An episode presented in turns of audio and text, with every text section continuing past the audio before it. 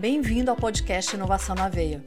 Eu sou Mariela Parolini e estarei com você nessa jornada que conecta boas conversas, pessoas interessantes e temas importantíssimos sobre o ecossistema de inovação e tecnologia.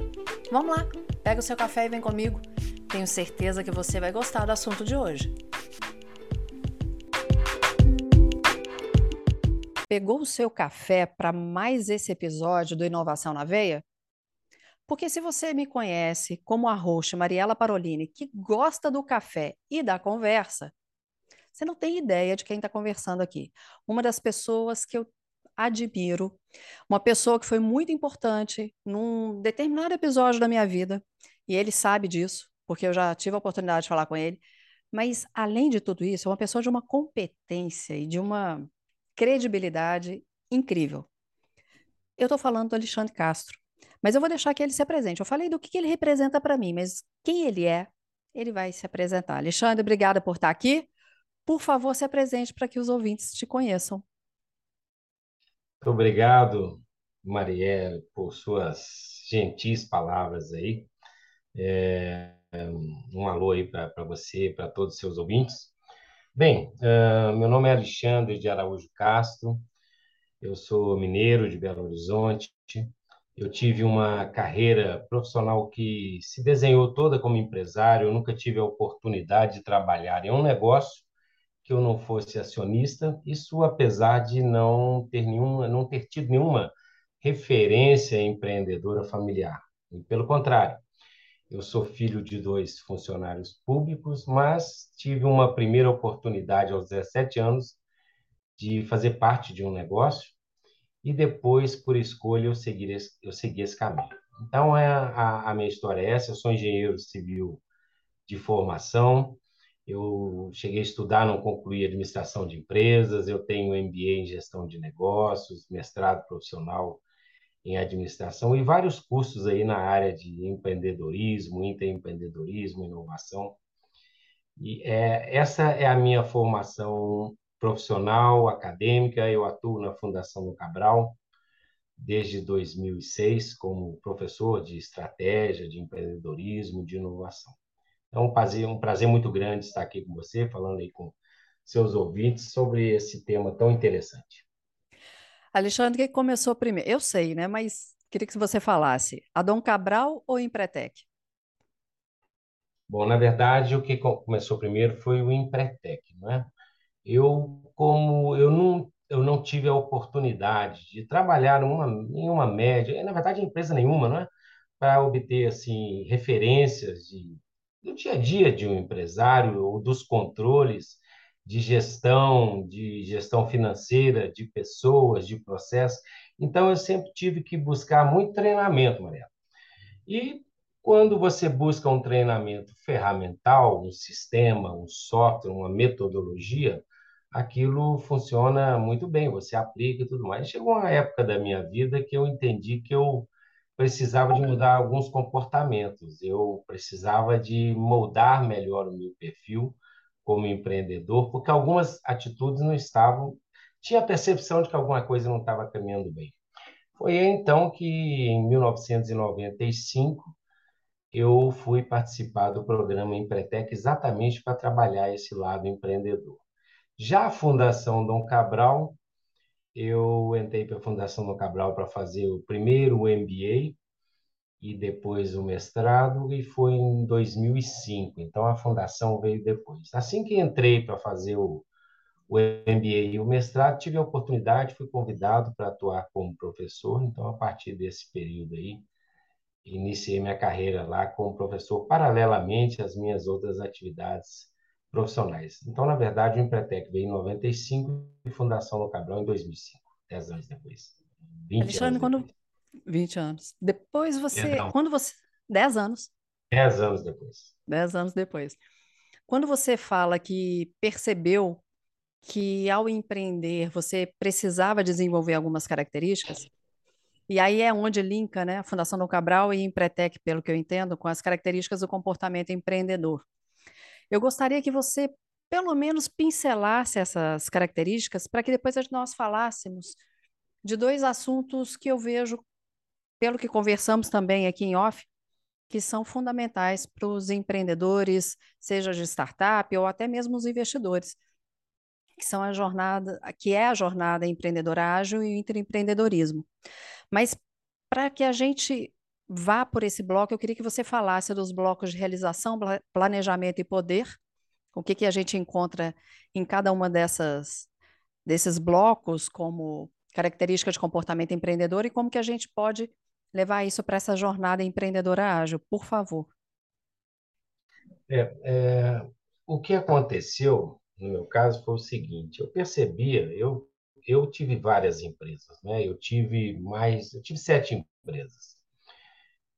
E como eu comecei essas empresas sem nenhuma referência de gestão, sem nenhuma referência de como montar um negócio, de como explorar uma oportunidade, eu cometi alguns erros. Né? Os primeiros empreendimentos foram empreendimentos que não, eu nunca, na verdade, eu nunca quebrei, mas foram empreendimentos que não vingaram, que eu tive que parar ou tive que vender, porque aquilo era algo que não estava, não tinha potencial de crescimento. Então eu percebia que eu, por exemplo, não analisava bem as oportunidades, que eu tomava decisões muito baseado naquilo que era a minha percepção de um negócio, no meu feeling, que eu não buscava informações, ou seja, não existia um estudo de viabilidade de um negócio. Então, foi a partir daí que eu fui buscar esse, esse programa comportamental para exatamente uh, moldar melhor esse perfil empreendedor.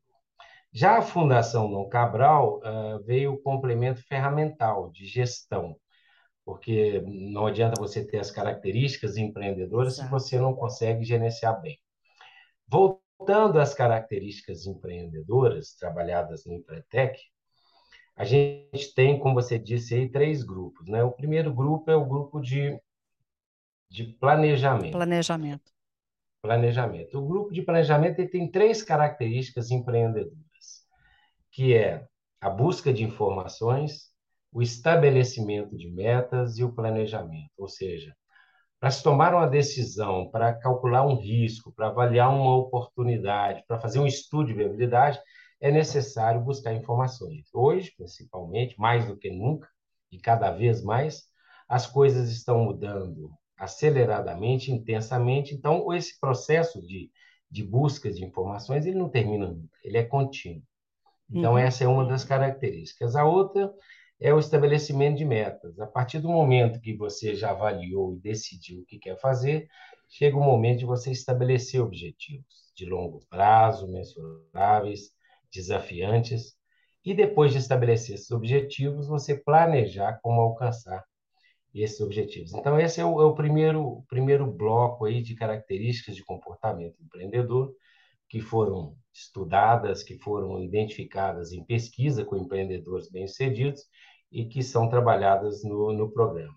Tem um segundo bloco, que são características voltadas para a realização. realização. Aqui a gente tem características como a busca de oportunidade de iniciativa, que é uma característica muito marcante em empreendedores de sucesso, está sempre buscando uma nova oportunidade, se antecipando. Uma outra característica é a de correr riscos calculados e moderados, ou seja, quando você está empreendendo, abrir uma, uma loja na rua, abrir um negócio na internet, você está correndo risco. A grande diferença que essas pessoas têm é que elas calculam e avaliam esses riscos, enquanto a maioria não tem noção. Depois, dois, duas características de comportamento que andam juntas, que é a persistência e o comprometimento. É o comprometimento com o trabalho, com o cliente, com os objetivos, e a persistência, que é essa, essa energia que não deixa o empreendedor desistir diante das dificuldades, diante dos revés, dos desafios que envolvem a atividade empreendedora. E tem uma outra característica que traz muito diferencial competitivo aos empreendedores exitosos, que é a exigência de qualidade e eficiência, que é essa capacidade de continuadamente buscar melhoria de qualidade de produtos e serviços e da eficiência de processos. Bem, por fim, tem o terceiro grupo, que é o grupo de poder, são características, são duas características presentes nesse grupo. A primeira é a persuasão e a rede de contatos, que é essa capacidade dos empreendedores de influenciar as outras pessoas e de desenvolver redes de relacionamentos para cada vez mais é, é, aumentar o seu, o seu potencial de realização através da persuasão das pessoas dessas grandes redes. E, por fim, uma característica que é a consequência da prática de todas as demais citadas, que é a independência e autoconfiança elevada. A partir do momento que eu estabeleço objetivos, busco informações, faço planejamento, eu busco oportunidades, corro riscos, melhoro qualidade, sou persistente, comprometido, desenvolvo redes de relacionamento, utilizo de influência junto a essas pessoas, a, consequência natural da prática desses comportamentos é um, é um resultado melhor, é um sucesso empresarial. E como efeito colateral desse sucesso e dessa prática, uh, se eleva a autoconfiança na capacidade de fazer cada vez mais, a independência do que os outros pensam ou fazem, ou seja, a independência e a autoconfiança é uma consequência do sucesso empreendedor e da prática das demais características comportamentais. Alexandre, isso que você falou, quando eu fiz o Empretec em 2003, eu me lembro que quando eu terminei o seminário, não sei se eu cheguei a comentar isso com você. Eu cheguei para o Leandro e falei, Leandro, não concordo de ter independência e autoconfiança por último, porque isso tinha que ser a primeira coisa. E ele falou assim, mas a independência e a autoconfiança é a consequência de tudo isso, quando você coloca em prática. Opa! Isso me marcou muito, e é essa fala sua, porque talvez algum empreendedor, alguém que está nos ouvindo, fica esperando um momento para colocar algo em prática. Fica esperando ter aquela autoconfiança, ah, mas quando acontecer isso, quando acontecer aquela outra coisa. E você resumiu muito bem. E, e, eu me lembro muito da fala do Leandro nesse sentido. E olha que ele não foi meu facilitador, né? Mas ele estava lá. Foi ele falar isso, Mariela, desenvolva todos os outros comportamentos e você vai ver como independência e autoconfiança vem como consequência. Eu nunca é. esqueci dessa fala. E olha que já se vão 19 anos. É. É, é claro, Mariela, que a, a independência e a autoconfiança, ela, a, da mesma forma que ela está ao final da prática, ela tem que entrar ao início. Ou seja, alguém para largar, por exemplo, um emprego, alguém para se aventurar num, num processo, numa jornada empreendedora, ela precisa um mínimo de autoconfiança, ela precisa um mínimo Sim. de independência, porque a maioria das pessoas acha esse processo arriscado, esse processo que não é um bom caminho. Então, é claro que no início, para começar a jornada empreendedora, é necessário uma dose. Mas o que a gente percebe muito é que as pessoas seguem essa jornada única e exclusivamente uh, se apoiando nessa característica, na autoconfiança de que pode fazer uhum. qualquer coisa, e não escuta ninguém, e assim, com autoconfiança muito elevados e com uma independência não ouvindo ninguém, eu acabo não buscando informações, não calculando riscos, não buscando rede de relacionamentos, eu deixo de praticar os outros comportamentos. Na verdade, aqueles que são puramente aventureiros, eles acabam seguindo, embrenhando aí iniciativas empresariais, única e exclusivamente com independência e autoconfiança elevada, sem a prática de comportamentos que são fundamentais, ou seja, e acabam esse comportamento sozinho, ele ele acaba levando ao fracasso. Então, aí, ele é claro que precisa de uma dose, mas ele é a consequência da prática dos demais. E aí você me faz lembrar que muitas startups que não passam pelo Vale da Morte, talvez sejam porque não desenvolveram essas outras características. Com certeza. Nós vamos fazer agora uma pausa para o segundo bloco. E quando nós voltarmos, eu gostaria que você falasse dessa jornada empreendedora ágil, porque você falou em vários momentos sobre essa jornada empreendedora. Então eu queria que a gente abordasse esse tema. Só um instante que a gente já volta.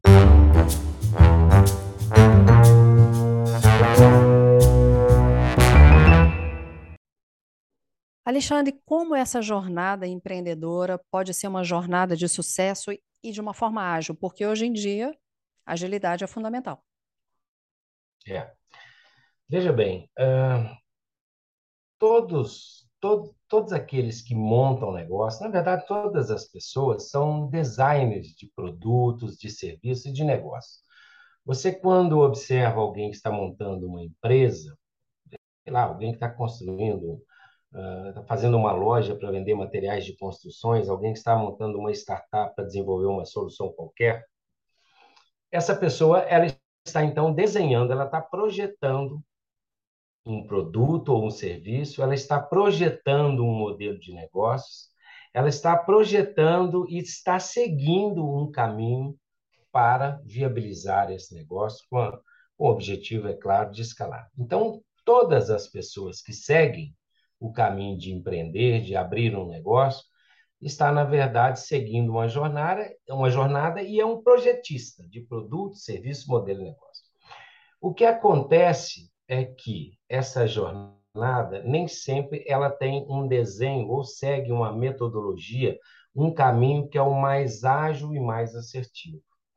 Ou seja, uh, imagine alguém que, que, Uma vez eu fiz um treinamento na, na Babson College e os professores estavam falando sobre um aluno, é uma escola, é a referência, é, uma, é talvez a meca do ensino do empreendedorismo no mundo, e os professores estavam comentando sobre um aluno de empreendedorismo que tinha morado um tempo na Coreia do Sul e que gostava muito de cozinhar que gostou muito da comida coreana. E ele, voltando a Boston, que era a cidade onde ele estava morando, ele queria montar então um restaurante é, coreano. E aí os professores falaram com ele o seguinte: você tem que validar a sua ideia primeiro. Porque, vejam, é, o processo convencional não é esse. O processo convencional é, seria esse aluno talvez fazer uma pesquisa, entrevistar algumas pessoas na rua, Sim. se eles gostariam de, de comer uma comida coreana, se eles gostariam de um restaurante coreano, se eles iriam a esse restaurante, quantas vezes por mês e, e, e quanto gastariam em média em cada ida ao restaurante. A partir desses dados, se faria então uma projeção de vendas, com ah, informações sobre o custo de montagem, de aluguel, de adaptação, de mobiliário, de equipamentos, eh, se faria o custo de implementação desse negócio, depois faturamento e despesa mensal, chegaria-se então a um estudo de investimento inicial, mais de custos mensais e de receita para ver então se, okay. se era viável montar esse negócio, né? se esse negócio se pagava. Então, esse é o processo convencional.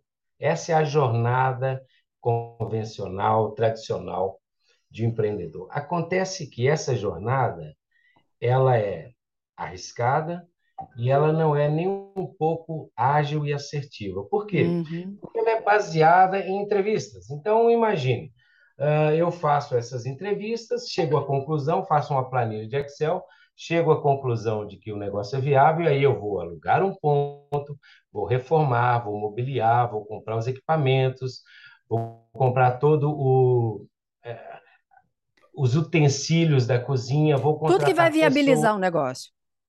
Faço um investimento absurdo num tempo demasiado longo, depois eu abro, faço propaganda, estoco e fico esperando aquelas pessoas que falaram que iriam lá tantas vezes por mês, gastar não sei quantos dólares por cada, cada ida ao restaurante, e isso nem sempre acontece. Né?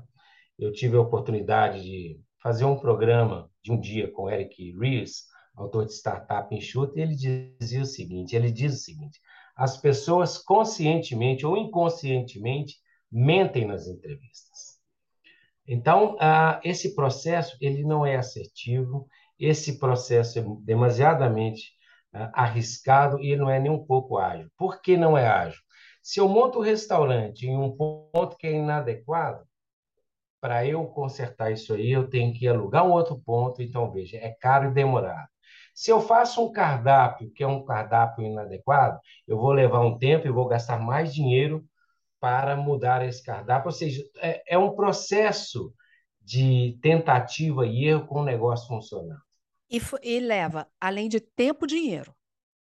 E fora tempo, o humor do empreendedor, né? A saúde emocional vezes, da pessoa. Exatamente. E muitas vezes você não, não consegue reverter. Por exemplo, se o ponto ele é inadequado para os usuários, acabou. Se você não tem condições de tem capacidade financeira de fazer um outro investimento, aquele investimento, às vezes único, o patrimônio, as economias de uma vida já foram. Já foram Exatamente. Embora, né? então, assim, e aí, como que você vai é... fazer de uma outra forma para que dê certo, né? para que seja sucesso? Então, qual que é qual que é a primeira etapa da jornada empreendedora? A primeira etapa é identificar as reais necessidades, e agora reais aí, caixa alta, em negrito, as reais necessidades daquele público que você deseja atender. E a, a melhor maneira de você identificar as reais necessidades não é com entrevistas. As uhum. entrevistas são importantes, fontes de informações, mas complementares. O que você precisa de fazer para entender reais necessidades de um consumidor ou de todos os envolvidos, os stakeholders que estão envolvidos no negócio que você pretende desenvolver, é observar a jornada dessas pessoas naquele contexto, é se colocar o melhor caminho, é se colocar no lugar dessas pessoas para você experimentar as dores, experimentar as dificuldades, experimentar os desejos que não estão sendo atendidos, ou seja, para você ter os verdadeiros insights do que essas pessoas valorizam, precisam, não gostam, desejam. Então, o primeiro passo, o primeiro passo é mergulho na realidade daquele negócio do restaurante ou daquela ferramenta que vai tecnológica que eu estou desenvolvendo na minha startup, ou daquele consumo, daquela loja, daquele varejo que eu estou querendo é, formatar ou melhorar, eu preciso de vivenciar isso. A melhor maneira é a empatia, calçar os calçados do cliente, a melhor maneira é vivenciando Exatamente. Eu ia falar você... exatamente isso, da empatia. Porque aí você vai identificar todos os pontos de contato, todas as dores, todas as, as alegrias ou os ganhos, como a gente chama, e aí você vai poder ter insights para poder desenvolver o produto, o serviço, o processo, a solução já de uma maneira mais consistente e não baseando na sua experiência. E todos nós temos experiência em todos os negócios, somos consumidores de quase tudo, não baseando na nossa percepção, nos nossos insights, ou simplesmente entrevista. A entrevista deve ser um processo complementar à observação e à experimentação, a esse mergulho. Porque senão fica até muita. Se eu não tivesse a empatia, pode ficar tudo muito parecido comigo.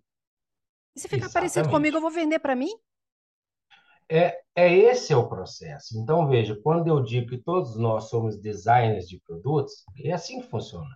O empreendedor, quando ele concebe uma loja, um produto, um aplicativo, ele coloca ali com todo cuidado e dedicação aquilo que, sobre o seu ponto de vista, a sua experiência, na sua, sobre sua avaliação, uh, são os atributos que o serviço, que o produto, que o negócio deve ter. Ele coloca ali com todo carinho aquilo que ele acha que é o melhor em termos de preço, quantidade, embalagem, forma, cor, dosagem, receita, tudo. Acontece que nem sempre essa percepção, ou uhum. raramente, essa, essa percepção representa os desejos, as necessidades daquele Exato. que você deve.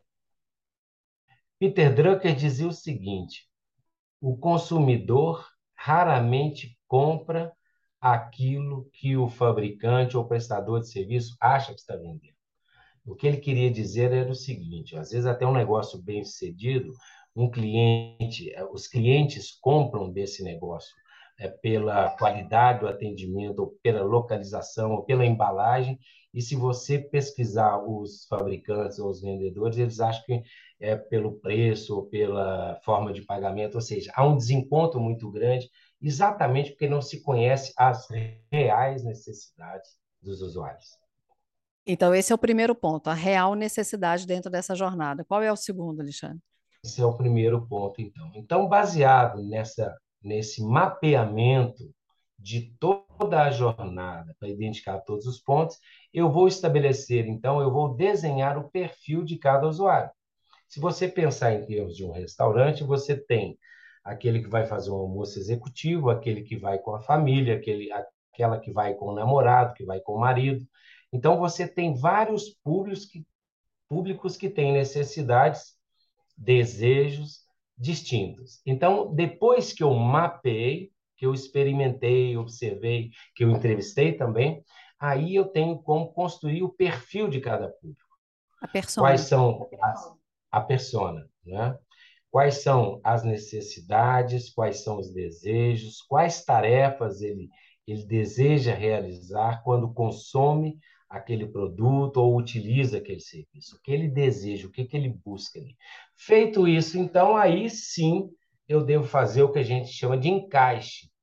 Eu vou desenvolver uma solução, uma proposta de valor, onde para os desejos eu coloco as soluções, ou para os ganhos, os geradores de ganhos, para as necessidades ou para as dores, os analgésicos. O que vai ter nesse nessa proposta de prestação de serviço, nessa loja, nesse restaurante, nesse aplicativo que vai solucionar, que vai ser um analgésico para as dores que os usuários têm ao utilizar esse aplicativo, esse restaurante, ou consumir esse produto ou esse serviço. Ou seja, achei interessante. Formato... Ah, desculpa, pode depois eu faço meu comentário. É, eu, eu vou formatar a solução não baseada naquilo que eu acho, naquilo que eu acredito, naquilo que eu entendo que seja o melhor. Esse processo, por mais que ele pode dar certo, ele é arriscado. Existe Sim. um caminho mais curto. Entenda as reais necessidades e coloque exatamente a solução como uma luva para essas necessidades e para esses desejos, para essas dores. Ou seja, eu não baseio, não, não me baseio uh, naquilo que eu acredito eu me baseio naquilo que os outros necessitam e desejam. Você frisou muito isso, né? O primeiro ponto são necessidades reais. Você ainda colocou, coloque em caixa alta isso. Isso. Porque tem que ser de verdade. Agora você usou uma palavra que me chamou a atenção. É anestesiar. não, anestesiar não. É, qual foi a palavra? Eu... Analgésico. Um analgésico. Analgésico. Analgésico. Um analgésico para dor eu nunca ouvi dessa forma. Eu sempre você vai solucionar aquela dor. O é. analgésico ele tem uma função diferenciada. É, é isso aí. Ele vai eliminar a dor, né? Exatamente. Porque o analgésico, quem aqui nunca sentiu uma dor? Então, quando você está com aquela dor insuportável, o analgésico vem para quê? Para realmente sanar aquela dor. Ela vem para cortar aquela dor. Né? Então, achei muito interessante essa palavra que você colocou aí. Alexandre, com tudo isso que a gente falou, então, tem alguma forma de você deixar uma mensagem para aquele empreendedor que quer ter sucesso? Porque, por incrível que pareça, nem todos almejam tanto sucesso assim. Bom, Mariana, é... na verdade, a gente ainda tem mais uma, pelo menos mais uma etapa nessa jornada. E eu gostaria de pontuar dois aspectos. Você me perguntou o que, que seria recomendações, quais seriam recomendações importantes para essa identificação de necessidades. É, eu já lhe disse, né, e totalmente aberto, mas agora eu gostaria de falar uma recomendação rápida para para elaborar uma boa proposta de valor. Apesar de eu ter identificado o perfil, como você disse aí, é importante a gente ter pontos de vistas diferentes. Se eu estou desenvolvendo uma solução e, e, quero ter insights, já busquei muitos insights, mas quero ter novos insights de soluções, de propostas de valores diferentes, o ideal é se trabalhar nesse desenho da solução, da proposta de valor, com uma equipe multidisciplinar. Nesse grupo meu lá do MIT, para essa melhoria da, da experiência do usuário do, do pronto-socorro, eu era um engenheiro, tinha um médico, tinha um psicólogo, tinha um economista. A partir do momento que você envolve uma equipe multidisciplinar para buscar informações e para formatar uma proposta de valor, você vai ter mais insights para fazer uma coisa diferenciada e melhor. Agora, veja, se eu estou desenvolvendo uma solução para um grupo de pessoas, uma, a maneira mais assertiva de uma proposta ser elaborada é envolver nesse grupo que está desenvolvendo a solução os próprios usuários. Ou seja, seria muito adequado para se conceber uma proposta de valor de envolver não só uma equipe de desenvolvedores multidisciplinar de várias áreas de conhecimento, mas alguns clientes e usuários também, porque aí a gente aumenta a chance. Mas o processo não termina aqui, como eu estou dizendo. Nós temos pelo menos mais uma etapa para uma jornada bem-sucedida e ágil. Então a gente vai fazer o seguinte: para quem está ouvindo, que eu sei que quer saber qual é essa próxima etapa, você vai ouvir o próximo episódio. Porque esse aqui a gente vai encerrar agora. Alexandre, quem quiser te encontrar para conversar, qual o seu LinkedIn ou qual outra rede social que te encontra? Bom, Mariela, é, eu participo de algumas redes sociais e a melhor maneira de identificar esses endereços é através do meu site. Eu acho que lá fica mais fácil do que eu citá-los aqui. Uh, o meu site é www.houseconsultoria.com. House de casa. Então, houseconsultoria junto.com. Se alguém quiser me enviar um e-mail, é alexandre@houseconsultoria.com. Para você que está acompanhando aqui, lembra podcast.inovação na veia. Se você estiver no Spotify, cinco estrelas, segue e compartilha, porque eu tenho certeza que tem muito empreendedor que vai ter vários insights com tudo isso que o Alexandre está falando. E eu te espero no próximo episódio. Um beijo, Deus te abençoe.